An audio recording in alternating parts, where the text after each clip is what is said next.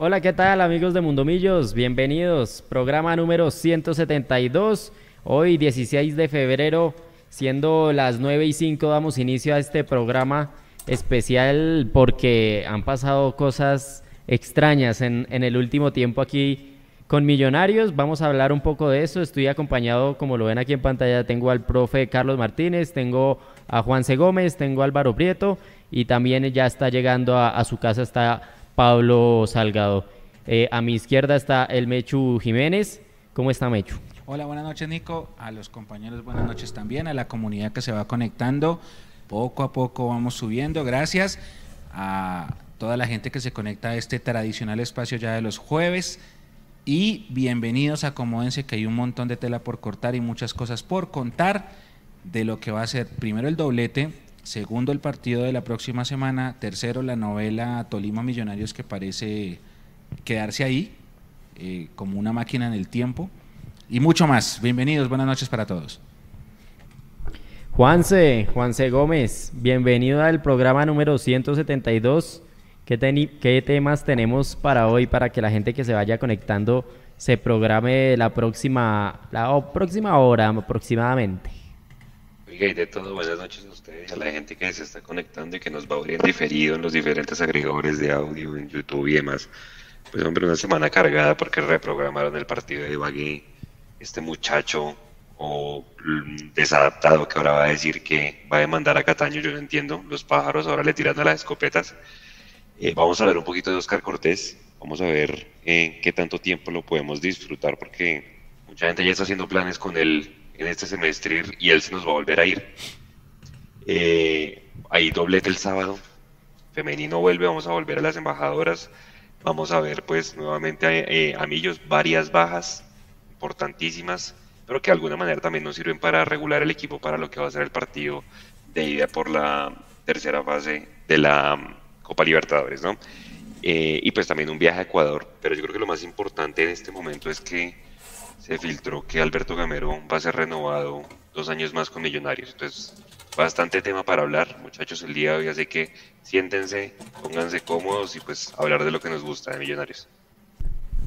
Carlos Martínez, profe, ¿cómo está? Buenas noches y cómo se encuentra después de lo sucedido el sábado en Ibagué. Nico, buenas noches para usted, para todos los compañeros de este Mundo Millos Live y para todos los que ya se van conectando eh, desde sus casas, descansando, viendo eh, otra posible gesta de un equipo visitante en el Atanasio después de cinco años. Eh, pues vea que estoy contrariado porque creo que, lo que el, saludo que mandó Mechu hace un momento me dañó la, el, el texto que compartí con todos los que van a poder asistir al, al Estadio El Campín el próximo sábado y, a pedir el magazine de Mundomillos porque yo daba por hecho que hoy sancionaban a Daniel Cataño.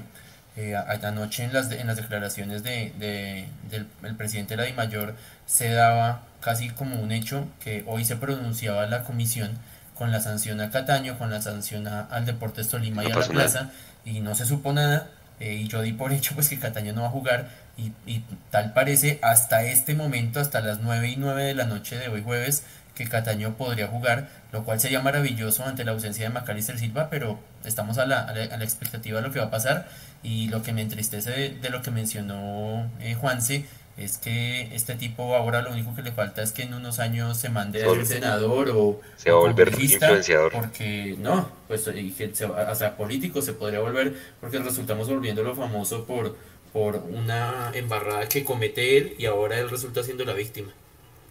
Oiga, Nico, me dicen que mi voz parece la de Sordon de los Power Rangers. Eso me puede arreglar. En efecto, suena, suena muy cómico, Juanse. No sé si es el micrófono en la aplicación. Ya, ya miramos. Vamos a mirar, vamos a mirar a ver qué es. Alvarito, bienvenido al programa número 172. Eh, bueno, yo no sé si ya lo notaron algunos, estamos haciendo pruebas como de una forma diferente de conexión para brindarles más calidad. Puede pasar ese chascarrillo del audio. Pero por ahora, son de varios, ¿qué están diciendo? Eh, puede ser, vamos a probar ahora con Álvaro. Bienvenido al programa número 172. Hola, buenas noches a todos los compañeros que eh, se conectaron el día de hoy. Como siempre, un saludo muy especial a esos hinchas que hacen el aguante desde lejos, que nos escogen para compartir esta pasión todos los jueves y las veces que tenemos la oportunidad de compartirles información y opinión de, de este nuestro amado equipo. Bueno, y es curioso, ¿no? Millo no ha jugado y tenemos un montón de noticias, un montón de temas que, que hablar y no hemos jugado hace 15 días, casi. Hemos jugado solo un partido oficial y ni siquiera hemos jugado un partido oficial con el equipo titular. Entonces, y aún así hay un montón de temas para hablar, ¿no? Entonces, eh, pues esto demuestra porque este equipo eh, sigue siendo grande, sigue, es, mediático, es, generador de, contenido, de noticias todo el tiempo y bueno, eh, vamos a, disfrutar algunas de ellas. lo, del, lo del reglamento, pues básicamente le torcieron el pescuezo al reglamento para hasta el momento, y no, y ya se sabe, porque la verdad por reglamento el partido eh, de Tolima Millos no, no podía ser reprogramado y los puntos muy seguramente tendrían que haber sido para Millonarios. Eh, pero bueno, torcieron el reglamento, se puede decir que esta vez en favor del juego, entre comillas, porque pues nada como disputar los puntos en, en cancha. Eh, pero no tener una base reglamentaria sólida no me parece que sea tan buena idea. No vamos a saber si la próxima vez que tuerzan el reglamento va a ser para algo que, que sí sea conveniente. Entonces esa es, me queda una sensación ahí medio rara, no saber todavía si van a sancionar a un Macataño. Hasta la hora que el profe no sabe si lo va a poner, lo va a poder poner el sábado o no, y, y, sin tener a Maca, creo que es un es, es, es fundamental saber si lo puede poner o no. Entonces, esperar. Yo todavía no canto victoria, entre comillas, ahí, de que pueda estar el sábado, porque puede que mañana salga algo. Sí, de todas maneras, vamos a ver si soy yo, el robot. No, mira, aquí en estudio está bien. Ya, ya hice un cambio, creo que ya puedo haber mejorado. Hágale, Juanse. Juanse, Juanse, hable usted a ver si Power Rangers. Hágale. Morfosis.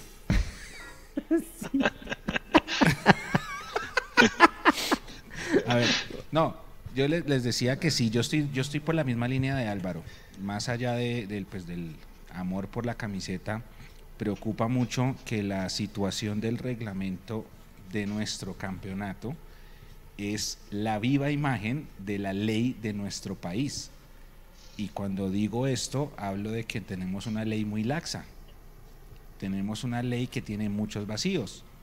Por eso en este país la gente hace lo que le da la gana a diferencia de otras latitudes en donde la ley es más severa, hay mucho más control y por eso de pronto también culturalmente va mejor. Me preocupa porque es así, es así. Hay dos apartados del reglamento en donde uno lo podía ganar Tolima, otro lo podía ganar Millonarios y simplemente sacaron el jabón líquido, se lavaron las manitos y todos felices porque el partido se va a volver a jugar. Es como si el domingo pasado no hubiera existido. Y ahora, compañeros, les hago la pregunta, ¿qué dijo el presidente de Mayor anoche? Él lo entrevistaron en ESPN, entiendo, y él mencionó cosas. ¿Qué dijo? Dijo que el hecho de que ninguno de los sus equipos demandara el partido 48 horas después hacía posible la reprogramación. Tal cual, palabras del presidente. Y también dijo, también dijo que una cosa era el ámbito deportivo, donde se había decidido reprogramar el partido, pero otro era el ámbito disciplinario, donde en teoría hoy la comisión iba a pronunciarse al respecto, iba a sacar las sanciones. Él aseguró que no se iba a quedar el tema sin sanciones. Entonces eh, ahí es donde, donde es todavía más cómico, esa, es lo que yo digo, esa torcedura de pescuezo del reglamento, porque para unas cosas el partido no existió. O sea, el partido no existió para poderlo reprogramar. ¿Qué diferenciaba a quién se llevaba los puntos? Lo que era Roldán todos pensamos que Roldán iba a decir, eh, eh, no se jugó el partido porque el visitante se negó a jugar, porque esa fue la actitud que él tuvo todo el tiempo. La sorpresa fue que dijo otra cosa, dijo no se jugó el partido porque no hubo garantías. Eso cambiaba, cambiaba digamos, la cancha y le daba los puntos a. Pero en ningún caso se podía reprogramar, porque la única forma de reprogramar un partido es si se suspende por fuerza mayor y es clarísimo el reglamento que dice que la fuerza mayor no incluye falta de garantías o desmanes o ese tipo de cosas. Entonces, Eh, para esas cosas el partido no existió, pero para las sanciones eh, sí va a existir según él y, van a ver. Y, digamos que uno se pone a ver, es en pro del juego, creo que parece, parece ser algo sensato. acá.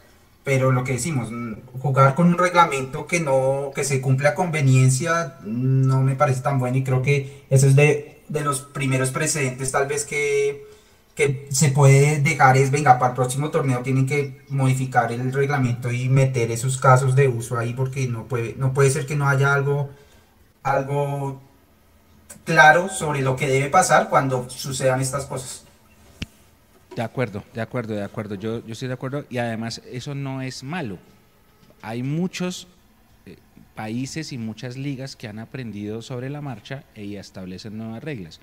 La NFL, por ejemplo, cada año pone reglas nuevas según jugadas que pasan la temporada pasada.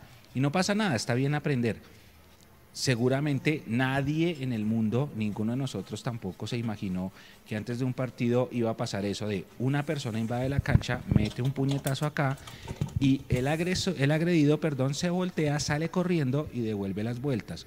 Eso tiene que ahora ser un apartado más del reglamento del otro año. Pero para el otro año, hoy nos toca jugar con las reglas que tenemos. Y es lo que dice usted, Alvarito, las reglas fue increíble esta es la hora en que no sabemos qué va a pasar. Eh, pero bueno, ¿qué más dijo el presidente? Dijo que hoy se iba a pronunciarle la comisión, ¿no? Sí, y justamente una de, las cosas que le criticó pues Rafa Zanabria, que, que es, eh, fue, es, árbitro retirado, era que la Mayor perfectamente podía haber actuado con la comisión de oficio y puede que los clubes hagan cualquier cantidad de tratos y arreglos, pero de oficio podían haber dado los puntos y sancionar a la persona respectiva. Em, y creo que eso también abre una brecha muy, muy complicada. Y voy a, y prefiero ser mal pensado y que esto, como dice Alvarito, también puede generar un precedente para mal.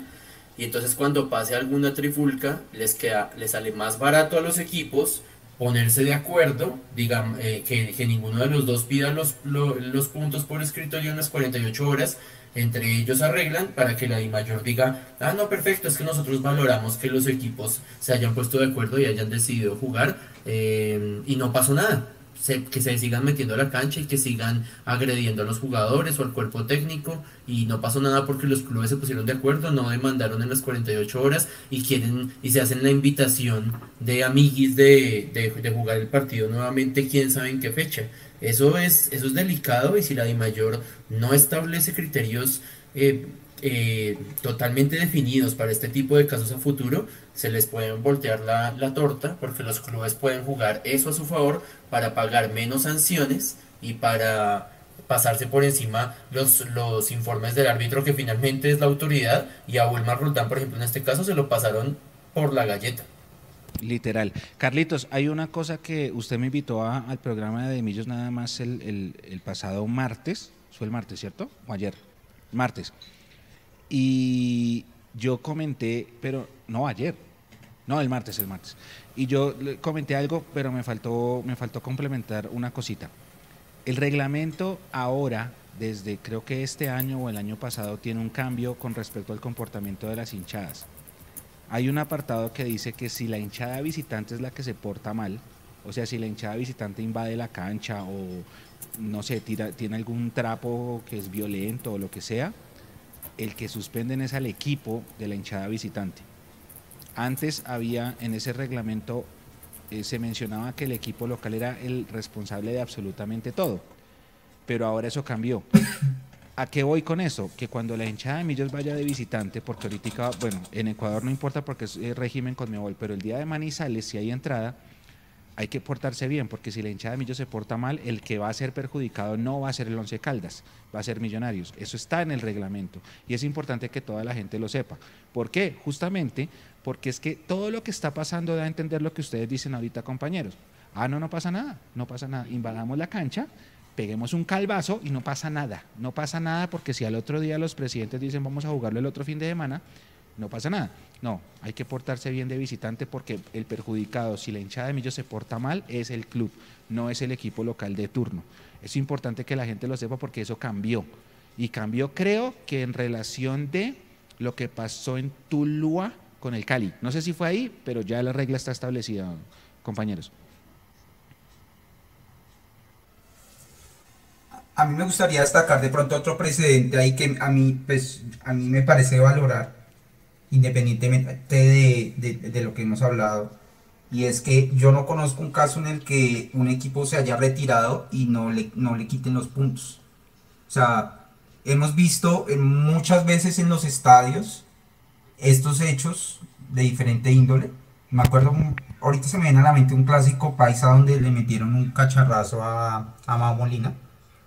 Eh, y los equipos, o sea, los jugadores nunca habían tenido el poder de decir nos retiramos y no jugamos. Eso nunca había pasado porque siempre estaba la presión de que si se retiran pierden los puntos, de que podrían sacarlos del campeonato, de que podían descender, de bueno, etcétera. Y, y, siempre estaba como la presión de mayor de decir, no, el partido se juega, hasta los mismos directivos, no, el partido se juega. Y yo no conozco un caso anterior, yo no sé si me, me he hecho que tiene memoria prodigiosa, conozco un caso anterior de un equipo que se retira y que no pierde el partido. Creo que eso es un precedente bueno a nivel de los jugadores, que los jugadores se puedan sentir empoderados y decir, bueno, si no nos sentimos seguros, obviamente tiene que ser algo notable, no lo pueden usar de modo de trampa, de modo bilardista, pero sí decir, no, no estamos seguros y no jugamos. Y ya saben que no, puede, no los pueden quitar los puntos por el presente que está quedando hoy. Y a mí me parece eso de destacar, valioso para ellos. Puede que a nivel de sanciones esperemos mucho más, pero para ellos me parece que el, empoderamiento que están ganando con esto que está pasando, creo que es una de las metas del que tenían ellos con esta acción que tomaron. Ah, eh, ya llegó Pablo también. Hola Pablo, buenas noches. Muy buenas noches a todos compañeros. ¿Me están oyendo con eco? Va, bien. Perfecto. Va bien, va bien. Vamos bien. Gracias. Buenas noches a todos y aquí pues muy pendiente de los temas que están ustedes ya tocando y extiendo el saludo también a todos los que están conectados en este momento y pendientes de las noticias azules que ha habido un montón, que como ustedes decían no ha jugado Millonarios, pero ya ha salido un montón de información sobre, sobre nuestro equipo y yo lo que siento es que Millonarios ya está como esos caballos que tienen amarrados eh, o toros que tienen amarrados y listos para salir yo creo que Millonarios va a salir a investir a Jaguares, que esperemos que, que nos vaya bien, pero sigamos con el orden de los temas que están ya ustedes eh, tocando. Muchas gracias por el saludo. Bueno, tenemos comunicación oficial de Millonarios de un tema que a varios hinchas acá les debe importar, y es que Millonarios FC informa que siguiendo las indicaciones del Protocolo Distrital de Seguridad, Comodidad y Convivencia en el fútbol de Bogotá, la tribuna lateral norte dejará de ser la tribuna familiar y será asignada como la tribuna popular. Uno de dos. En el segundo dice que dependiendo del partido puede que sea visitante. Esa es la pregunta que, deja ahí ese comunicado oficial. En la parte número dos, que no lo tengo ahí en pantalla, dice, siguiendo el mismo protocolo y dependiendo del club rival y fases de la liga, esta tribuna también podrá ser destinada para la barra del equipo visitante. vamos a ver a la Guardia, a los del Sur, al Barón Rojo, seguramente en lateral norte. No ya, pero seguramente mucho más adelante. Eso es lo que, yo entendí el comunicado. Hoy que el presidente Camacho estaba muy preocupado con, imagínense que la preocupación viene del presidente. ¿Ustedes saben por qué estaba tan preocupado Camacho con esta, con esta apertura? por el orden, por... Gol del Pereira. Perdón, ahí. ¿3-0? 3-1, porque ahorita hizo gol el hijo de Juan Pablo Ángel. Okay. 3-1 en este momento, 3-2 el global. Que además Tomás Ángel se estaba tirando el jardín que tienen tan bonito ahí en el, en el estadio para celebrar su gol. A ver, dice, dice Nico, para ir a sus palabras, Felipe Jiménez es el nuevo secretario de gobierno. Eh, básicamente este, este funcionario público reactivó el programa Goles en Paz y ellos indican lo siguiente, abro comillas, dice, para nuestro gobierno en Bogotá no hay hinchadas rivales, podemos compartir espacios en los estadios independientemente de la camiseta que portemos. Cuando hace más un año, cuando volvieron Santa Fe Nacional, casi matan a una persona, no sé si ustedes se acuerdan, por un tipo de Nacional cogiendo la patadas la cabeza a uno de Santa Fe. Yo pensé que se había muerto, la verdad. Ellos indican que tienen todos los protocolos y que tienen todo listo para recibir hinchadas visitantes en la tribuna lateral norte. Opiniones, compañeros. Pues mi opinión es para lo de la hinchada visitante en la tribuna norte, es verdad. Tienen controlado por cómo es el ingreso, cómo es la calle que da la tribuna norte. Es, da, es factible que detengan orden a esa hinchada visitante. La cosa es ahora pues el tema de, de cómo va a ser Millonarios cuando sea, cuando tenga la tribuna, que si van a tener el mismo control, qué va a pasar con Sur, seguramente va a estar la Blue Rain. Yo veo que ya se ha tratado, ya en los últimos partidos que Millonarios eh, tuvo de local, ya los comandos estuvieron entrando en esa tribuna. No creo que tenga que haber mayor lío, Mecho. Tengo una pregunta. Eso quiere decir, Juanse, que de aquí en adelante la hinchada visitante siempre cuando haya un duelo clásico en, el Campín, ¿va a ir a norte? Sí, Siempre. Ese es un a,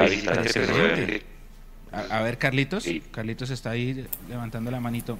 No, lo que pasa es que el, lo que informa Millonarios hoy deja entrever que es dependiendo de la hinchada. Si es nacional, si es Santa si es América, norte. Pero por ejemplo Junior, por ejemplo Medellín, por ejemplo Tolima, que no trae gente suficiente para llenar toda esa lateral norte, a ellos seguramente se les ubicará en otro codo. Yo alguna vez, el año pasado o antepasado, hablaba con alguien de, de Barras de, de Oriental y decían que esa era la idea que siempre habían tenido, que una lateral fuera para la hinchada visitante y la otra lateral fuera para la popular de Millonarios. Creo que lo que ellos no se esperaban era que cuando le devolvieran la norte a los comandos, dijeran que esa misma norte iba a ser para la tribuna visitante. Ellos lo que esperaban era que se le devolviera norte a los comandos, sur para la Blue Rain y cuando se jugara contra Santa Fe o contra América, contra Nacional, fuera sur la que le dieran a la hinchada visitante. Eso, eso creo que no lo tenían tan presupuestado en, en sus cuentas y esperaban que comandos quedara como tradicionalmente en norte y para esos casos se ubicara en oriental norte o en oriental sur la barra de la Blue Rain. Sí, por eso me queda la duda por lo que comentaba ahorita Juanse y por esa explicación que, que acaba de dar usted Carlitos, ¿qué va a pasar? Porque si no entiende, Tolima está aquí nomás, pero no va a traer, eh, ¿cuánto le cabe a eso? ¿3.000 personas? ¿2.500? No las va a traer. Nacional sí va a meter 3.000, América sí va a meter 3.000, Santa Fe va a meter 3.000, Junior con todo y que tiene una colonia grande acá no va a meter 3.000. Seguramente sí, pues a ellas les, están que el mismo espacio que se le da a una hinchada visitante de torneo internacional, me imagino, la que tuvo la Liga Deportiva Universitaria del, en la noche embajadora o no. Seguramente. Aquí David Riveros dice en el chat, yo estoy de acuerdo con los visitantes siempre y cuando la gente de Millos tenga entrada en dicha ciudad. Eso no, no va a pasar. O sea, si, si Nacional entra acá, seguramente Millonarios no va a entrar no, en Medellín. No, pero es que tenemos que dejar de estar actuando de ojo, ojo por ojo y diente por diente, porque entonces eso va a significar que cuando venga Tolima, y lo hablamos con el Mecho el martes, si viene Tolima a Bogotá, entonces ya estamos preparados para irle a, romper el bus a los jugadores de Tolima. No podemos estar respondiendo ojo por ojo y diente por diente, y si nos cierran puertas, entonces nosotros cerramos puertas. Nosotros tenemos que también sentar como una voz de cambio, y a mí me parece mucho mejor que se le dé tribuna a, a la hinchada visitante y, se, y uno sepa en dónde están ubicados y no que comiencen esas cacerías de hinchas infiltrados que tampoco nos dejan, también nos traen una imagen pésima. ¿O quién se va a meter a pegarle un calvazo a, a Erazo? bueno, a ver, aquí más en el chat. Eh, Juan David Sierra dice, pero tiene que ser recíproco. No, no, no va a pasar, no va a pasar. Eh, Edu López en Twitch. es que el hecho de que el hecho de que aquí se dé entrada con todas las garantías y, comodidades nos da aún más fuerza para pedirlo para nosotros. No al revés, no es si ustedes no me la dan, entonces yo no se la doy. No, ustedes vienen a Bogotá y disfrutan su partido con todas las comodidades. Déjenme ir allá a su ciudad para, para, ver, para, para ver el partido igual. Más, pero no puede ser un tema condicional Además porque es que nosotros no podemos volvernos lo que, lo que estamos criticando, ¿no? Se supone que somos diferentes. Que, que, la, ciudad, que se quiere proyectar la ciudad como una ciudad moderna, como una ciudad abanderada de, de, lo que debe ser. Y, así tiene que ser y ese es el orgullo de el orgullo ese tiene que ser nuestro orgullo entonces yo, yo creo que eh, eh, sí al visitante siempre aquí siempre y con todas las comunidades eso sí en las cantidades eh, mínimas digamos entre comillas razonables para cada quien pero pero ya otra pelea diferente es que en otras ciudades nos, nos dejen de nos dejen de, de, tratar de ciertas maneras. Y es que es, es, curioso el tema de cómo en otras ciudades todo el ámbito, hinchas, autoridades eh, políticas, autoridades de policía, todos como que dicen defendemos nuestra ciudad y entonces se, como que se arma todo para que la visita nuestra no sea tan agradable. Pero acá en Bogotá es al contrario, acá en Bogotá es, estamos recibiendo a alguien, vamos a tratarlo bien. Entonces, yo, con esto que pasó también el domingo nos damos cuenta que estamos lejísimos de que en, de visitantes nos traten bien, porque es que no hay voluntad ni política ni en autoridades para que de verdad sea una visita agradable de la hinchada de Millos. Pareciera ser que el juego es entre peor se sientan, mejor. Dice Jiménez hoy en el tiempo, les recomiendo la entrevista que la lean, dice, hemos diseñado puestos de control a la entrada de Bogotá, buscan armas, navajas o palos, busque se devuelve. Tenemos una mesa con la Fiscalía para sacar adelante los casos de hechos de intolerancia en las calles y judicializar a los violentos. Cierro comillas, explicó Felipe Jiménez hoy 16 de febrero del 2023. Vamos a ver hasta cuándo el hombre se cumple. Quiere dar un golpe en la mesa, que no está mal, que no está mal. Yo tengo una pregunta, es que ahorita que estábamos viendo acá con Nicolás las imágenes de Nacional Pereira, el hijo de Juan Pablo Ángel lleva dos goles y los está cantando, pero como si fuera dedicatoria a la Federación Colombiana de Fútbol por no haberlo llevado al, sudamericano. Pero tengo la pregunta, porque hay hinchada del Pereira en Medellín. Eso allá ustedes saben, yo estoy haciendo una pregunta porque no sé cómo funciona, ¿es por un tema de algún acuerdo? ¿Será que es posible que también le den un pedazo de, de esa tribuna a Millonarios algún día? Obviamente contra Millonarios el estadio se va a llenar, no como acá el día de hoy. Pero por lo que les entiendo y por la entrevista que usted menciona, Juanse, cuando venga Nacional va a haber hinchada visitante. Pase lo que pase en Medellín. Posiblemente, posiblemente. Dice aquí en la, en la entrevista que el único que tiene una sanción indefinida en este momento en el Campín es el América. No sé por qué, que no puede entrar nada de banderas ni nada, pero en teoría, si él dice, para nosotros no existen hinchadas rivales, más allá de que Millonarios decía en el comunicado, depende del rival, depende de la fase, para mí usted cuando lee la entrevista le da a entender que cualquier hincha va a poder entrar. Así de simple.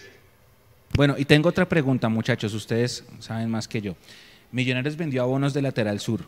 Los abonos de lateral norte nunca salieron a la venta. Yo me imagino que es por esto y también puede influir el hecho de que tengan abonados en sur para que norte sea la tribuna destinada como visitante. Seguro, seguro.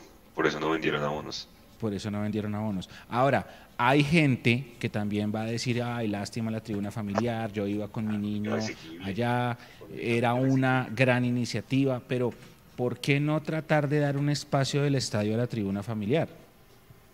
Oriental allá arriba. Por ejemplo, o en occidental. En el, no, mentiras, porque queda pegado a la, a la, visitante si es... Bueno, hay que buscar la forma. no, ya, ya está en otra tribuna. La tribuna visitante fue una iniciativa muy buena de Millonarios que llevó mucha gente al estadio porque por capacidades económicas no todo el mundo puede, y menos ahora como está la situación pues la invitación es a que se mantenga. Hay que buscar otro espacio, porque está bien que vuelva los comandos a norte, pero que, no, que eso no signifique que la tribuna familiar muera y esa es mi opinión personal. Ojalá se logre al menos un espacio diferente, pero que las personas que van con sus niños lo puedan ver. ¿Quién fue el que me... Ah, fue el mono, que estuvo en los partidos del Sudamericano viendo a la selección y él decía que lo que más le había gustado de ese público en el Campín había sido tanto niño. La posibilidad de ver tantos niños en la tribuna. No sé si ustedes fueron a los partidos del Sudamericano, compañeros, ¿alguno? El profe. No mire ah, acá porque acá Carlitos, está atrasado. Carlitos fue a norte, sí, sí, sí. Eh, lo vi en norte. Eh, ¿Juan se fue? No, no fui. ok, ah, Carlitos, la experiencia. En norte, parecía una tribuna familiar, una tribuna oriental. Había gente... Era curioso porque ustedes vieron o todos vimos en televisión que los barristas estaban concentrados en sur y allá era donde cantaban y todo el cuento, pero yo fui al primer partido, al de Colombia-Uruguay, y habían dos grupitos chiquiticos que se notaba que eran de comandos y entonaban canciones pues para la selección, pero no eran más de, no sé, unos 20, 30 por ahí. Y el resto del norte que estaba repleta, al igual que el resto del estadio, muchos niños, muchas familias, eh, mucha gente que iba por primera vez, eh, y pues se notaba que era gente que no, no es hincha de Santa Fe, no es hincha de Millonarios, eh, o puede que sean hinchas pero no sean hinchas de estadio, y lo que los llamó era ir, ir a ver a la, a la selección por ser la selección eh, pero se notaba que no frecuentaban el estadio porque buscaban, trataban de buscar la silla y se, notaba que no, no, no, no son hinchas habituales de estadio. Acá hay una iniciativa que dice Mauricio, que dice la tribuna familiar debe ser todo el estadio con promociones. Esa iniciativa es buena, pero dependiendo del partido. Doy un ejemplo. Millonarios Jaguares. No sé cuántos abonos vamos. Usted, Juan, de pronto tiene el dato exacto. Yo creo que vamos en qué? ¿13 mil? 13 mil más o menos. 13 mil. No es que se haya movido mucho en los últimos días. 13 mil. El estadio le caben 33, 34. Un Millos Jaguares está bien. El abonado que lleve a un niño eh, invitado y que pueda entrar puede ser una buena idea. Pero eso dependerá mucho también de la cantidad de boletas vendidas, del aforo, para un equipo que mueve tanto público como Millonarios, que no es el equipo más taquillero del, del, país, pero sí el más taquillero de Bogotá y tal vez el tercero del país puede ser, de pronto ese tipo de iniciativas toca planearlas muy bien porque a veces por poner una promoción el aforo no alcanza.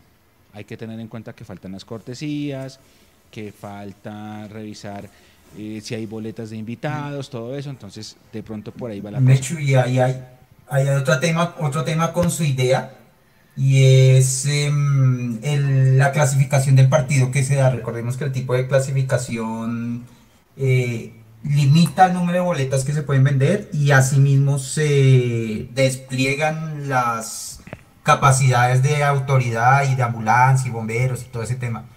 Entonces, un, si somos 13.000, el partido es clase, eh, por ser 13.000 creo que ya mínimo todos los partidos son clase B.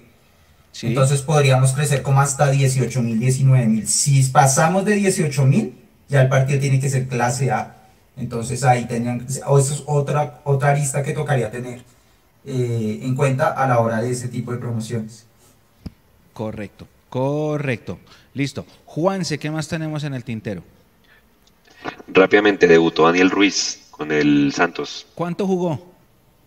entró al minuto 20 del segundo tiempo. Le pasaron la bola una vez. Yo no lo vi. Yo lo vi un pedacito, le pasaron la bola una vez y se cansó de pedir la bola y la pedía y la pedía y no. Bueno, es importante. De pronto, de pronto no le estaban entendiendo. Es importante. no, y sí, y tiene que ver seguramente tiene que ver y, eso hace parte de la copla de Daniel Ruiz, que seguramente pues jugar con, con solo brasileros debe ser muy diferente. De todas maneras, de todas maneras, em, pero ya empezó a jugar, ya empezó a jugar. De compra, este partido no aplica. O sea, se desecha. ya estos 20 minutos que jugó se desechan. Él tiene que jugar mínimo 45 en la mitad de las presentaciones. Hoy jugó 30.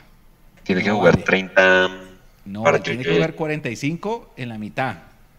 Hoy no vale. Mm, Según lo que, lo que se filtró, ¿no? A ver, un ejemplo. Entra al minuto 10 del segundo tiempo. No vale. Pero juegan 10 minutos de, adición. No, porque después del 90 eso no cuenta. No cuentan. Un... Ok. Por eso. O sea, lo, que entendí es mínimo 45 en la mitad de los partidos, ¿sí o no? Esa es la, eso fue la opción de compra obligatoria. Vea, 21 minutos, 21 minutos jugó hoy y tocó la pelota nueve veces, Pablo. Yo le hice la cuenta al Santos el año pasado, Mechu. El Santos jugó como 69 partidos. O sea, 30 y pico tendría que jugar o no, para que se haga efectiva la opción de compra. Sí. Sí, sí, sí. Ahora, Santos creo que no juega torneo internacional este año, ¿cierto? Nada, juega el Brasileirao que no ha empezado y lo que estaban jugando hoy era el campeonato paulista, que ese es el de los estaduales y bueno, todas esas cosas. Y dicen que está a punto de irse a la B en ese torneo, ¿no? Y juega Sudamericana, juega Sudamericana, eh, Mecho. Ah, juega Sudamericana, ok. Sí, porque alguien me dijo, un periodista de Brasil, que, que Santos está comprometido con el descenso de ese torneo estadual. Hay que ver. Por eso es que lo llevan y que tiene una cantera maravillosa, fue lo que me dijo el hombre, que tiene una cantera buenísima y que los, eh, las finanzas no es que estén tan buenas. Eso me dijo un colega de Brasil. Si no está cierto, pues Ok. Que me- Bra- la Brian gente nos Fandiño corrija. dice que no jugó tan tirado a la banda, jugó más por dentro. Eso lo hizo Steven Mendoza, un colombiano. Uno uno quedaron. correcto. Y les anularon un gol al final. En el último minuto les anularon un gol. Bueno, pues ahí se irá acomodando eh, Daniel. Bueno, ¿qué sigue? ¿Qué sigue, hermano? Para ya cerrar el tema de barras y demás, pues creo que la demanda, pues es un descaro, hermano, ¿no? Los pájaros tirándole las escopetas, este man que quiere mandar a Cataño. Yo les iba a preguntar una cosa. Entonces, como todavía no se ha definido la sanción de Cataño, ¿puede jugar este sábado? No sé si ya hablaron de eso. La sí puede jugar. La Sí. pregunta es buenísima y la respuesta yo no la tengo. Y estaba esperando a ver si había atención a medios mañana, pero parece que no. Pero si no ¿Por salió en el boletín de hecho, se podría jugar. No, no, no, porque es que, eh, voy a poner un ejemplo. Cuando a un jugador le sacan la quinta amarilla, el domingo, el boletín sale, perdón, el sábado, le sacan la quinta amarilla el sábado, el boletín sale hasta el miércoles, ¿sí o no? Sí. Si el siguiente partido es el martes, al equipo le mandan una comunicación donde le dicen este jugador acumuló cinco amarillas, no puede jugar. Entonces, el, mi, al martes antes del, del boletín no va. Eso pasa. En este, uy, que está revisando. Ah, penalti. Ay, ay, ay. Bueno, ¿No había a favor de quién? ¿Ustedes alcanzaron a ver? No, dejémoslo aquí. Bueno. Ah, de Nacional, de Duque. Nacional por esa, por esa falta. de- Uy, penalti, lo Sí, van a dar. Uy, sí es penal. Bueno, espere, espere, para, no, no nos desviemos. Eh, entonces, a los clubes les mandan una comunicación para que los clubes ya sepan que el jugador no puede ir. Entiendo, entiendo que es así. La cosa es que acá, sí, penalti. La cosa es que aquí no sabemos nada y pues yo esperaba que mañana hubiera atención a medios por si de pronto podíamos hacer esa pregunta. Me imagino que la primera pregunta que iba a hacer cualquiera el que le dieran la palabra iba a ser esa. Profe, ¿Cataño puede jugar? Y el profe puede responder sí o no, etcétera. Pero Desde mi entender, creo que sí, porque no hay nada que diga lo contrario, absolutamente nada. Creo yo tengo una duda jugar. que le pregunté, que le pregunté a Álvaro y es que acuérdese que medicina legal cuando Cataño va y pone la demanda le da 10 días de incapacidad. Pero en teoría eso lo habilita para jugar, o sea, no es, no es incapacidad para, como era que decíamos, ejercer su profesión, sino incapacidad por el... Es incapacidad física, pero no incapacidad laboral, que era lo que se estaba hablando. Que entonces... Tal cual, sí, lo que, lo que leía un, que explicaba un, un médico era que la incapacidad medicinal legal era básicamente sufrió un golpe y debe tener alguna inflamación o morado. Hematoma. Mientras recupera esa, esa lesión y queda como estaba antes del golpe, son 10 días. Y eso es lo que se usa, digamos, a nivel ya penal y legal eso. Pero la incapacidad laboral es, es, es diferente. Dependerá de su profesión. Tendrá más o menos o no tendrá días de incapacidad. Ok, bueno, esperemos a ver. Yo creo que lo va a cuidar. Ahora no sé pues, si tengamos suficientes variantes que si quiere los invito a que ocupemos este tiempo hablando de pues lo que sería la formación, muchachos, del sábado con las posibles bajas y pensando también en que la otra semana vamos en la ida de Copa Libertadores. ¿Cuáles son las posibles bajas eh, que ustedes hablaban al principio, chicos? Eh, ¿Por qué Maca no juega?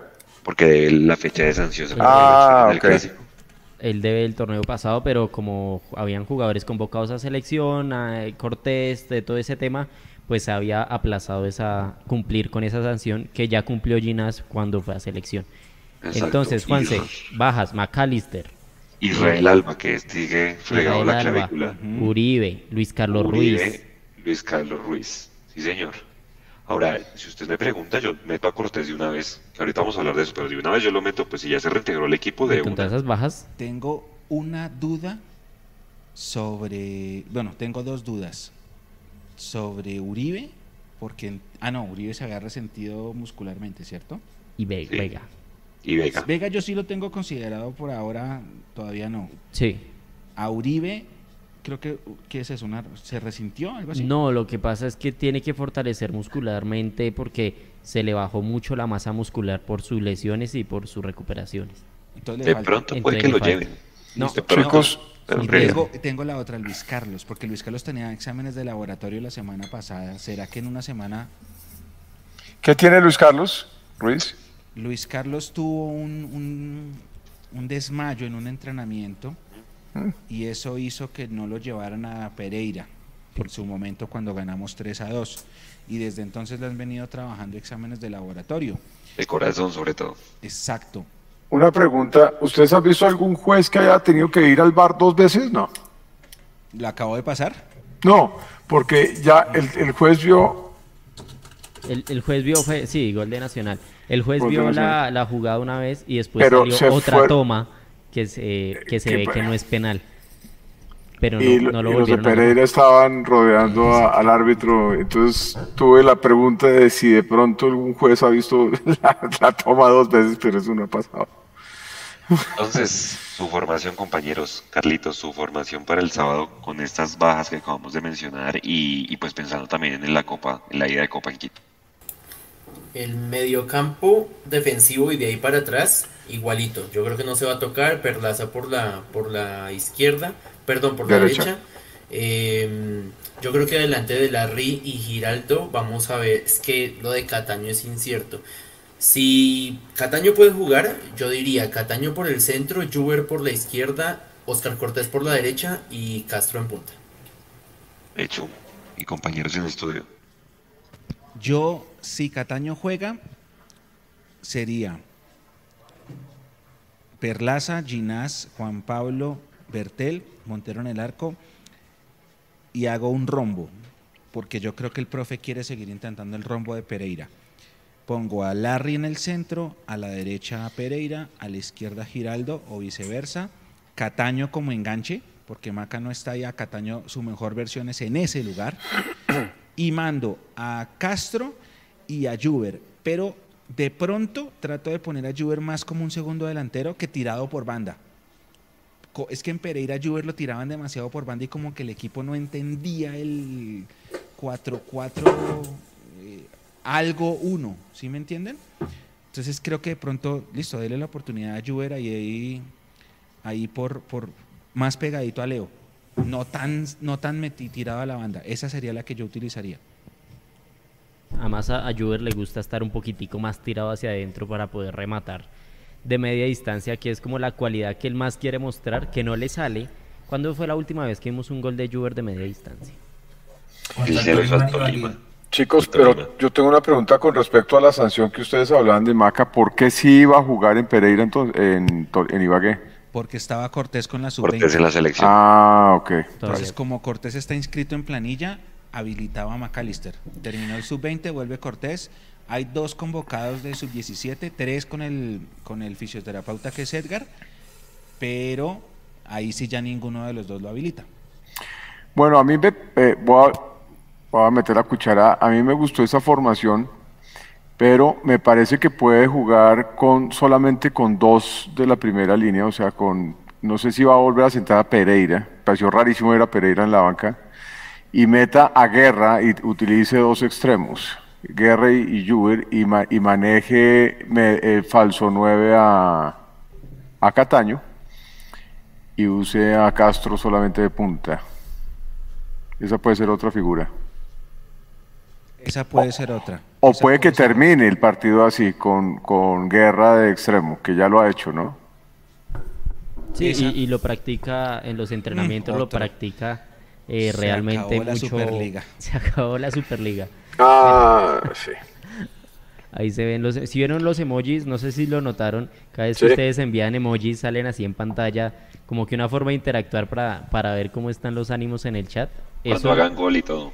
Cuando hagan gol, mire, para que pongan caritas llorando si quieren. Partidazo este de Medellín, ¿no? No, estuvo bueno, 4-3, estuvo bueno. siete goles. Hay que valorar.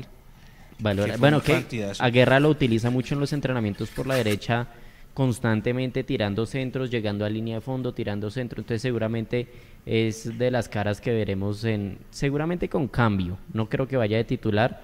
Eh, ya con las bajas que hemos hablado, pues eh, hay que esperar.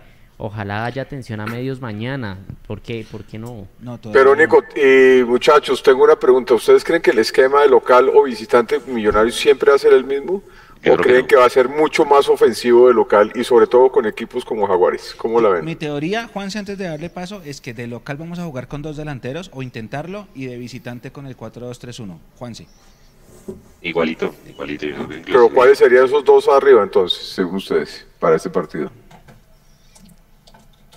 Para mí es lo que yo les decía ahorita. ¿Juber y Castro? Juber y Castro. Porque el profe explicó que a Jader no lo manda desde el inicio porque si alguno de los dos se cansa no tiene más delanteros. Entonces por eso manda a Juber. Mientras tanto, cuando vuelva Uribe, seguramente es Uribe Castro.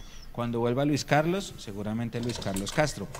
Pero Y el pelado que iba, y el pelado que estaba de nueve, a punto de debutar, No, pero el pelado es más media punta, más extremo. Él no es, él no es delantero.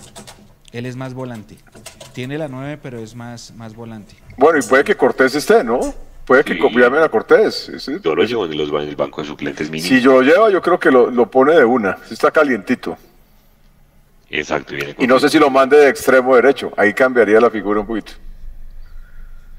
Con el cambio, con el recambio de, de guerra para el segundo tiempo, porque acuérdense que Cortés no estaba terminando los partidos con la sub-20. Oiga, hay un comentario que dice Leopoldo y, y hay que traerlo a colación. Yo no entiendo cómo ese Aldair Quintana fue selección Colombia, ¿sí o no, muchachos? Es, No, e- ese era el hueco de Nacional. Sí, pero... uno- Ese era el hueco de Nacional. Y ese tipo fue un- eliminatoria, ¿no es cierto? ¿Fue? Sí, compañeros? él llegó. Wow, Es- Estoy de acuerdo con Leopoldo.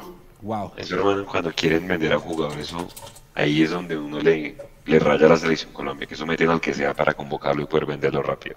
Sí. Pero bueno, oiga, Mechu, hablando de selección Colombia, eh, fechas de marzo. Creo que ya está el de, el de Cali y el de Nacional, ¿no? Y oí que eso nos jode con el, la reprogramación de lo del Tolima, ¿no? Si nos llaman Claro.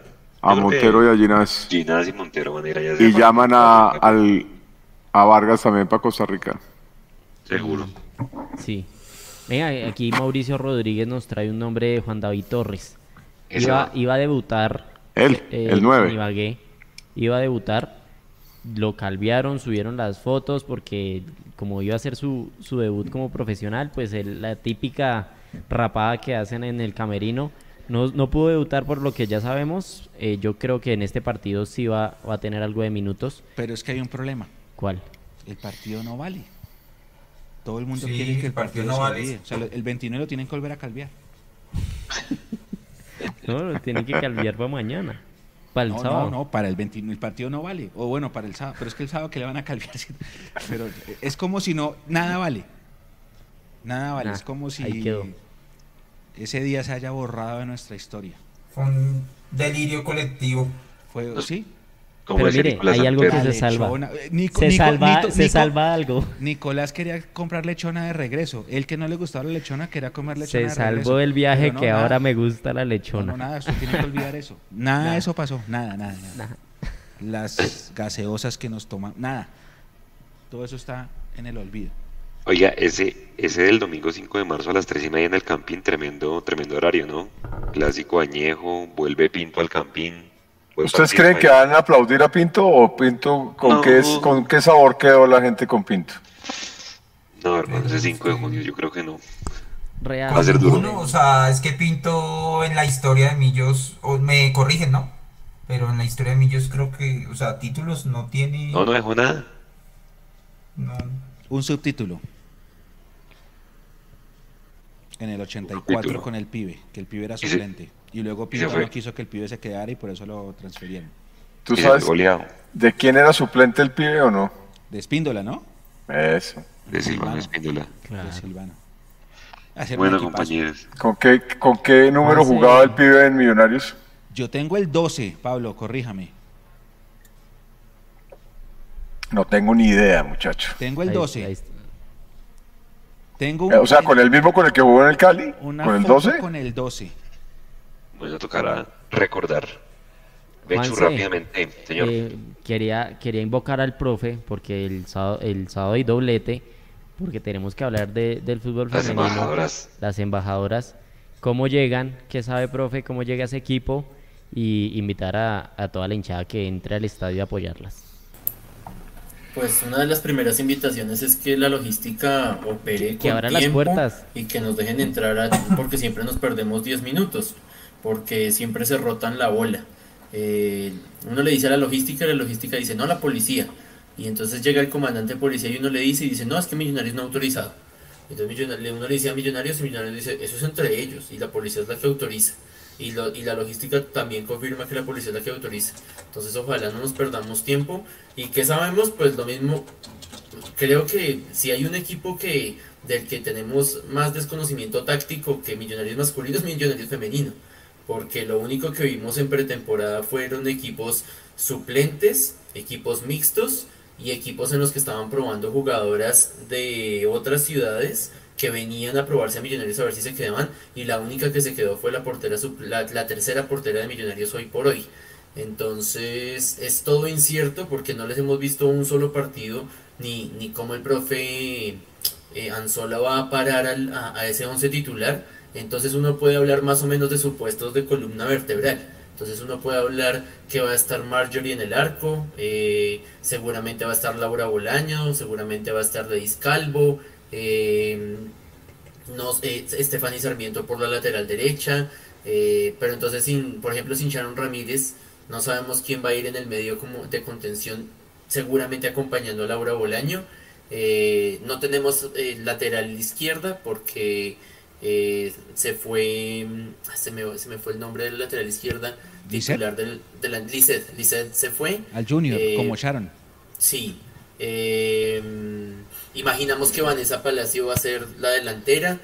Seguramente por lo que se ha visto en los en los blogs y en lo que han hecho también de las transmisiones y el especial que hicieron con el balón de fútbol americano y todo esto se da a entender que una de las más importantes ahora va a ser Gabriela Camargo y hay que esperar, pero sin partidos, eh, por lo menos uno oficial o por lo menos un amistoso en el que hayan mostrado de verdad jugadores titulares, es, es un disparo al aire de cómo el profe Álvaro Sola va a acomodar ese equipo y todos lo sabremos a partir del sábado a las 3. El pibe juega con la camiseta 13. Pegó en el palo, casi. Yo me voy con Marjorie, porque la suplente es Karen Murillo, que es otra arqueraza. O sea, tenemos a la mejor arquera del año pasado y a la mejor de hace dos años en, la nómina. Me voy con Sarmiento, me voy con Lorena Alonso, me voy con Andrea Mendoza, repite, me voy con Licea Aroca, que ese es el mismo cuarteto defensivo del año pasado. Me voy con Laura, que era el equilibrio. Tengo la duda, Carlitos, igual que usted, quien la acompaña. Y me imagino yo, porque esto, como dice Carlos, es una completa incógnita y lo sabremos el sábado. Puede ser, puede ser Gabriela Mecho, porque Gabriela Camargo jugó algunas veces de volante de, contención. Podría ser ella con Laura.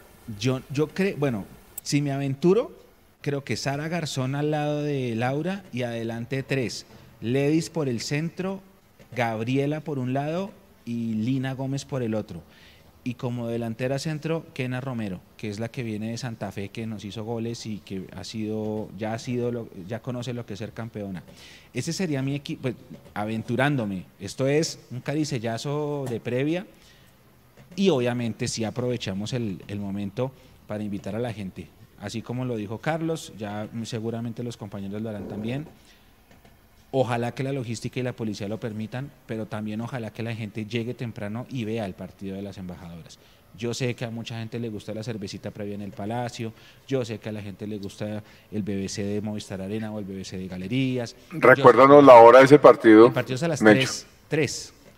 El partido es a las 3, es temprano. Entonces, sé que habrá que sacrificar esa cervecita previa, pero ellas también merecen el apoyo de la gente y ojalá todo el mundo pueda entrar al estadio a tiempo a ver el partido y alentarlas. Generalmente, ¿cuánta gente vemos, Nico, en, un doblete? ¿Qué? ¿Mil personas? Mil, dos mil. Si el partido ya es más en finales, ya se empieza a ver ojalá, un más. Ojalá Chicos, una pregunta. ¿El precio de la boleta es el mismo, para los dos juegos? Lo, que no es que no ha salido la boleta suelta, que mucha gente está esperando es por eso, por la boletería suelta que no ha salido. Ya salió, ya salió. ¿Ya, está? Salió, Listo. Aprovechen y compren y, allá nos vemos, allá nos vemos, nosotros tendremos como es doblete, doble transmisión y doble cápsula y doble rueda de prensa, etcétera. Vamos. Pero, que la gente vaya, que la gente vaya y que se vaya empapando más del tema. Creo que lo que hizo no solo Millonarios el año pasado porque llegó a cuartos de final, sino el tema de la selección sub-17 que llegó a una final del mundo. Poco a poco hay que seguir creciendo el acompañamiento al equipo femenino y ojalá aprovechemos este doblete para, para acompañar. Sobre todo porque ha pasado mucho tiempo sin ver a Millos en el Campín. Entonces que sea ese un, un, un, motivo, una buena causa para acompañar. Sacrifiquemos por un día la cervecita del Palacio, la de Galerías y vamos, vamos, acompañemos, veamos dos partidos. No vamos a cubrir dos partidos para Nicolás Rodríguez. Ya ha hecho rocientos sin ver a Millonarios. Nico, mira, mira lo que dice Nicolás Rodríguez, la, nómina de Para mí va Marjorie, Sarmiento, Camargo, Garzón, Calvo, Gómez y Cosio. Marlady, Marlady Cosio, sí, sí, sí. Ok, ahí está. Esa es la, la nómina de Nicolás Rodríguez, o al menos algunos nombres. Gracias, Nico, ahí. Y sí, y bueno, y si no pueden entrar, si resultaron tomándose la pola, pues pueden conectar la transmisión de Mundo Millos que les vamos a ah. traer en vivo la transmisión pues con todo el ambiente que se tenga en el estadio. Están que se transmiten, no Nico, díganlo, díganlo. Ustedes están que se transmiten porque los dejaron ahí con... Nos dejaron con... Con la lechona servida.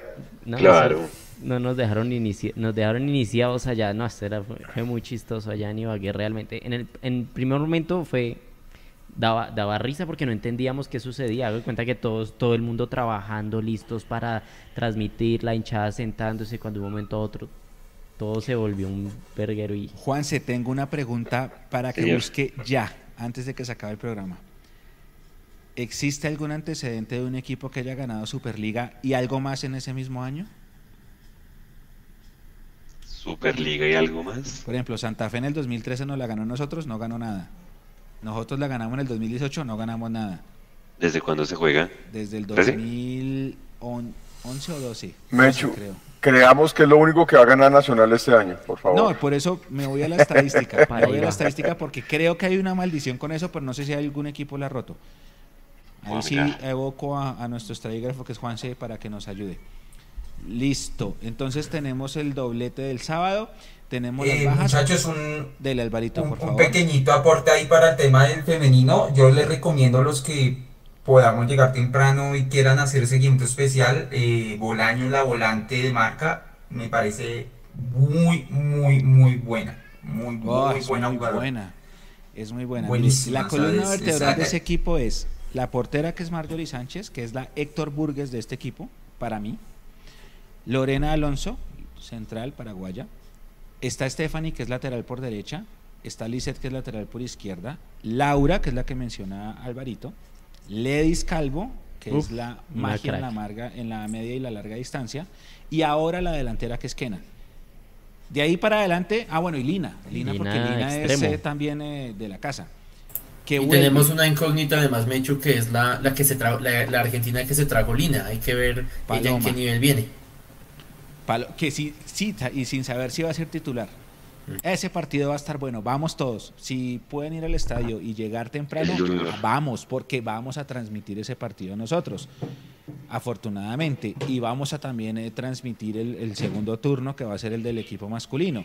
Y entre el final del partido de las damas, que es a las 5 de la tarde más o menos, y el inicio de los hombres, va a pasar una hora y media aproximadamente. Entonces, tranquilos, que ahí se puede ir y después comerse la lechonita y toda la cosa.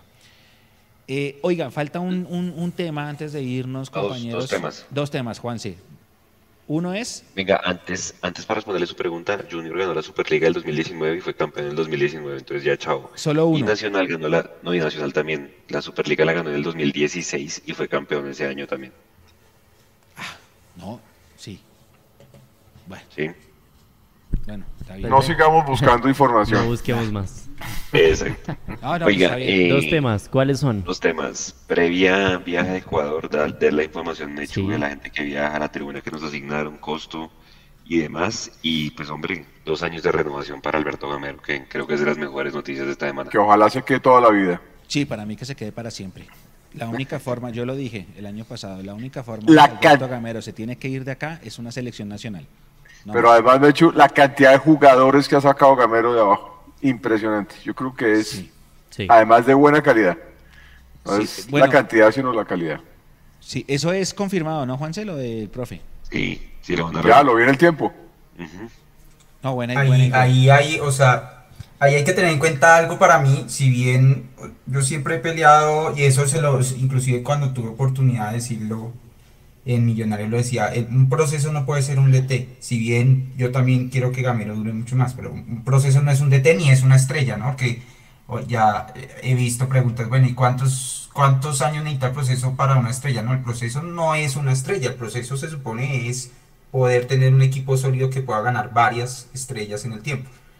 Pero está, está esa deuda y lastimosamente esa deuda si sigue creciendo sí puede llevar al traste lastimosamente. Yo sí creo que eso sí puede pasar. ¿Cuánto duró? Sin embargo, sin embargo creo que mientras que el equipo pueda pelear por arriba y pueda seguir como lo ha venido estos dos años, tiene que llegar y, va a llegar. Y, y, si es de la mano de Gamero, bien, pero en Millonarios deben no deben confiarse porque lo que hice Mechu.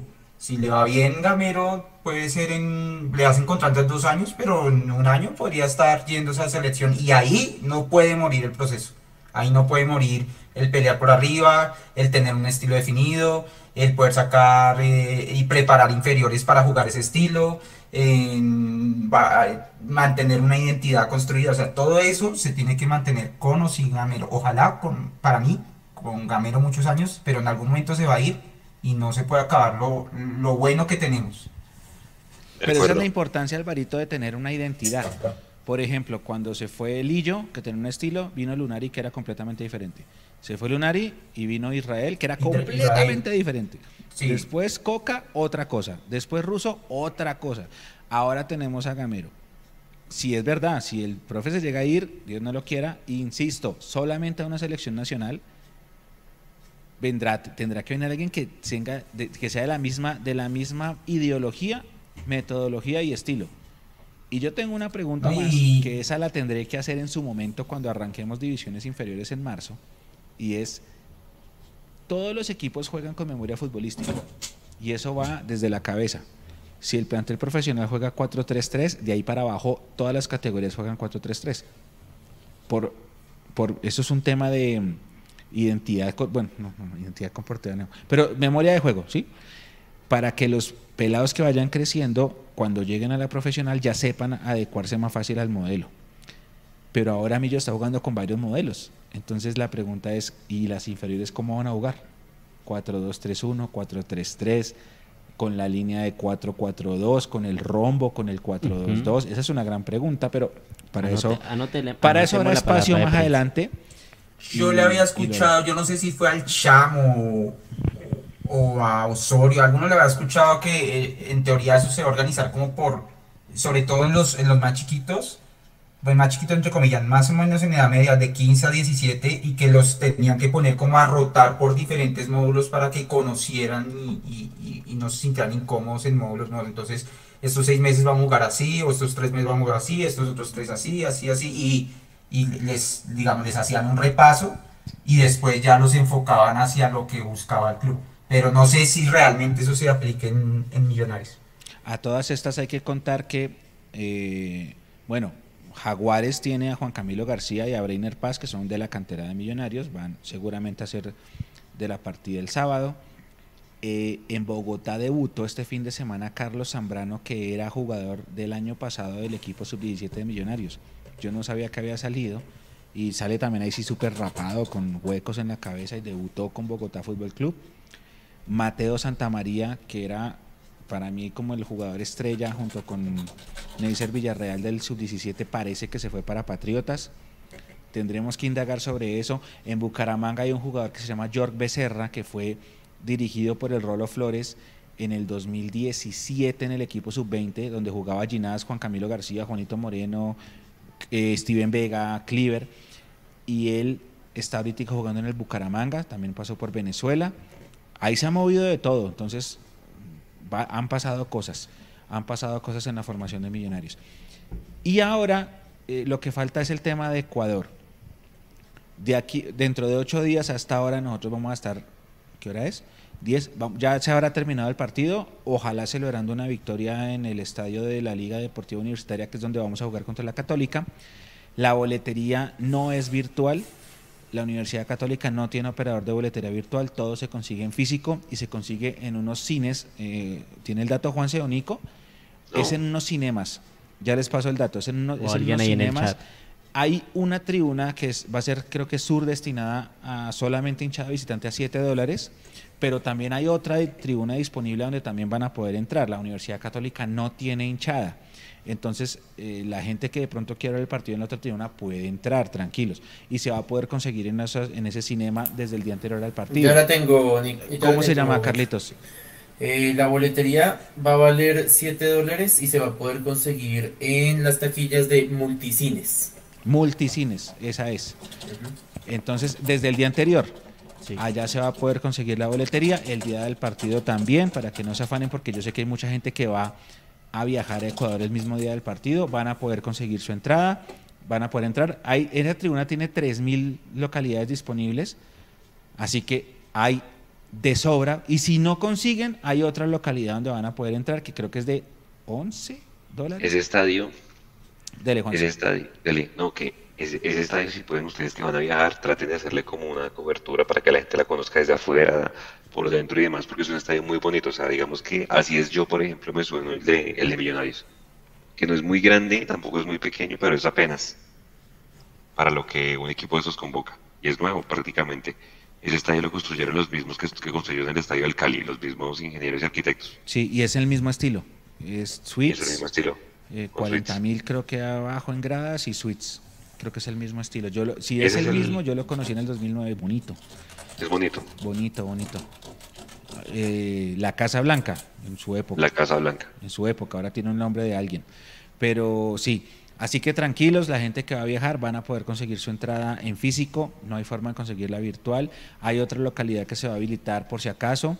Lo que pasa es que la sur, la de 7 dólares, va a ser exclusiva para hinchada visitante.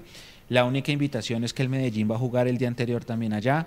Si hay encuentros con hinchas del Medellín, por favor, no vamos a dar papaya, vamos a portarnos bien. Y sé que mucha gente va a viajar y sé que mucha gente va a ver a Millos afuera de Colombia por primera vez en sus vidas. Así que que sea una linda experiencia. y por eso digo, ojalá ganemos. Y ojalá que sea una experiencia chévere para todos. Nosotros posibilidad que vayamos con uniforme de otro color, ¿no? Porque la U Católica tiene azul y blanco. Y naranja. Y naranja. Entonces toca ver ahí cómo se No puede ser. No, yo creo que nos toca en naranja, porque ellos juegan de titular con, como Uruguay, ¿no? Es celeste y negro. Entonces puede ser blanco o de pronto el naranja. Yo creo que el blanco. No, blanco. El naranja fue un, yo creo que vamos nosotros una emergencia. Sí, sí, sí. Sí. Creo que jodido. Bueno, una, una última antes de irnos porque no lo, no, lo, no lo contemplamos. Viene Jaguares, vienen los Jaguars el, el sábado. Y viene con Breiner y viene con García. Y los que han visto los partidos de Jaguares, ustedes compañeros, ¿qué hay que esperar de Jaguares el próximo sábado? Mira, hay un liderazgo tremendo de Pablo Rojas. Ya lleva dos goles, que así, así sean de, de tiro penal. Él es una de las, de las eh, de las caras eh, líderes de este equipo. También hizo una asistencia en, la última victoria de Jaguares. Le ganó a Nacional 2-1 en un, en un buen partido. Eh, también, en, bueno, empató con Santa Fe en la, en la salida. Perdió con el líder que solamente ha perdido un partido con el líder que, es el, Boyacá Chico. Eh, y también empató en el, en el último juego que disputó. Eh, en este momento está en la posición número 7 y nosotros pues se convierte en un rival directo porque de ganarle pues ya lo pasaríamos en la tabla. Eh, pero es un equipo bien equilibrado. Creo que el Pisis está haciendo como un buen trabajo ahí con ellos eh, estructurando esa, esa nómina base que ya tenía. Juan Camilo García le sacaron amarilla en el último partido eh, y al parecer sí está siendo tenido en cuenta desde el vamos desde esa titular, es decir, se está afianzando en esa titular de, Jaguares eh, y hay que esperar un equipo seguramente cerrado, pero que va a buscar contragolpe y también hay que anotar que así como le ha ido bien en la parte ofensiva, en todos los partidos le han marcado, entonces es algo que Millonarios también tiene que explotar. Ahí, ahí como dice el profe Pablo Rojas, es el eje de ese equipo tiene una variante importante ahí que es John Pérez, hola John Pérez, el que jugaba en el Bucaramanga. ¡Ay! ¿Está jugando allá? Mira. okay. Está jugando allá. Y pues Juan Camilo García, pues que ya lo conocemos como, como juega, ¿no? Los, los, tres jugadores con, con, con, mejor calificación hasta el momento son Pablo Rojas, Johnny Viveros, Jaime Díaz. Seguramente son los Están por encima del 7. Y ese equipo juega 4-2-3-1. Sí, señor. 4-2-3 con Pablo Rojas como media punta, entiendo yo. Tal cual. O como extremo. No, media punta. Media punta. Y Media arriba punta. juega Omar Duarte, el que era el del Huila. Vienen de empatar con Bucaramanga, ¿no? Omar Duarte. Sí. Tiene una Breiner, tiene una Juan Camilo. El arquero es El arquero es Jorge Soto. Jorge Soto. Jorge Soto. Sí, porque Pablo Mina fue baja de ellos para este año. Jorge Soto, ok. Pues hombre, equipo incómodo, pero en el papel ellos les tiene que ganar ese partido, hombre. La Pues- única amarilla del partido de Jaguares fue de Juan García. Yo me quedo con lo que dijo el profe el viernes hace ocho días antes de Tolima. Y él dijo, yo no quiero que mi equipo sea predecible y repetitivo. Y lo tengo presente porque yo lo dije acá. Yo dije, a mí me parece que a veces Millonarios es un equipo predecible y repetitivo cuando los equipos rivales se encierran. Es una linda oportunidad para probar todo lo que se ha venido trabajando en esta pretemporada. Y por eso la invitación a que, ya que está la boletería a la venta, compren una boleta para el doblete y nos vemos allá, porque nosotros vamos a llegar muy temprano el sábado a hacer una, ¿qué es eso? Triple transmisión. Triple transmisión una de la jornada, jornada. del sábado. Vamos a tener transmisión del femenino, transmisión del masculino, tercer tiempo, doble cápsula y obviamente todo el cubrimiento que ustedes ya saben, las estadísticas, las notas, las voces, los datos, Ojo, la ah, un previa. dato. Vuelve la zona mixta. Va a haber zona mixta. Vuelve la zona mixta. Vamos a ver cómo se, se nos desenvolvemos los periodistas con esa nueva zona mixta. ¿Cómo va a ser el tema? O sea, esperen declaraciones de jugadores después de los partidos seguramente. Y por supuesto, como empezamos de locales, tendremos el magazine. Así que a la gente que va al estadio vamos a entregar 3.000 ejemplares del magazine y los invitamos a que se pasen por el estadio por las entradas, busquen a nuestros colaboradores que van a estar entregando el magazine completamente gratis para que ustedes también se enteren de los datos previos al partido con columnas de opinión, pasatiempos, estadísticas. Como siempre, el magazine regresa también este sábado y no se va a ir, regresa para quedarse. Son las 10 y 17, compañeros. Una última reflexión antes de irnos. Arranco con Carlitos. No, creo que estamos todos con una deuda personal enorme de ver a Millonarios, más allá que muchos pudieron verlo en el, en el amistoso contra, contra Liga de Quito, eh, pero llevamos mucho aguantando esto y ojalá eh, sean seis puntos y que los dos equipos ten- cuenten con nuestra compañía.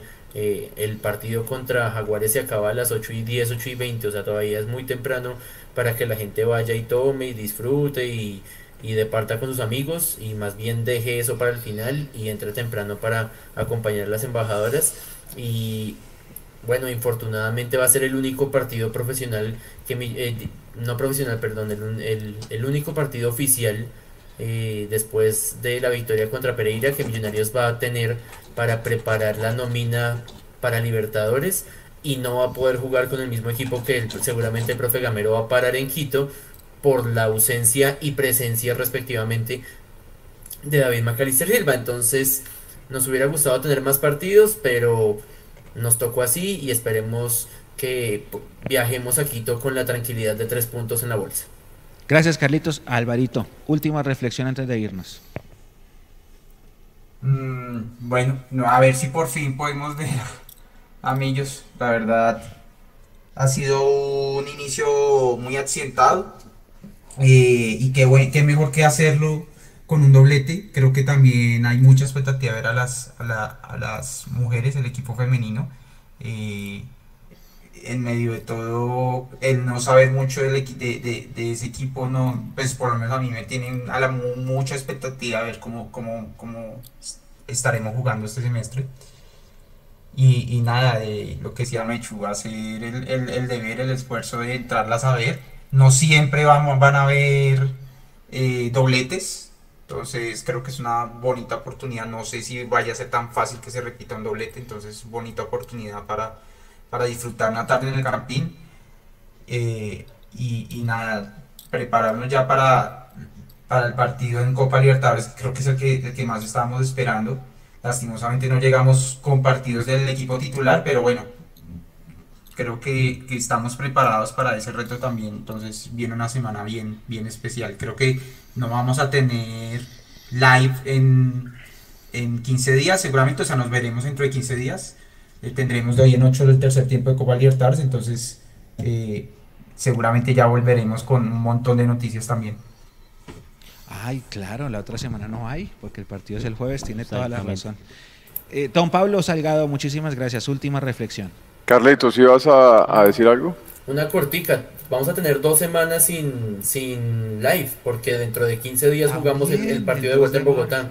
Y la otra también, la invitación de Alvarito, es porque la siguiente fecha de las embajadoras en Bogotá no va a coincidir con doblete de Millonarios. Millonarios va a jugar el domingo y el, el, el masculino y el femenino jugará el viernes contra, contra Junior, si mal no estoy. Entonces no va a haber doblete. Entonces la oportunidad para verlas va a ser este sábado porque es muy probable que en ese partido contra Junior no haya ingreso de, hinchas.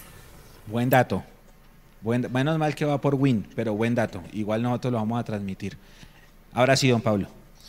Bueno, muchísimas gracias y con todos esos pajaritos azules que empezaron a volar por todas partes Creo que por fin nos llega el fútbol, ojalá, ojalá que podamos ver ya nuestro gran debut, que sea eh, pues nuestro debut como locales y que tengamos un buen, un buen partido. Yo creo que estamos, que vemos a Millos, yo creo que los jugadores están que se juegan, entonces yo creo que se juntan una cantidad de cosas y adicionalmente pues tenemos unas teloneras de lujo que eh, nos eh, invitan desde temprano a estar en la fiesta del fútbol en el Estadio del Campín. Además voy a estrenar mi abono.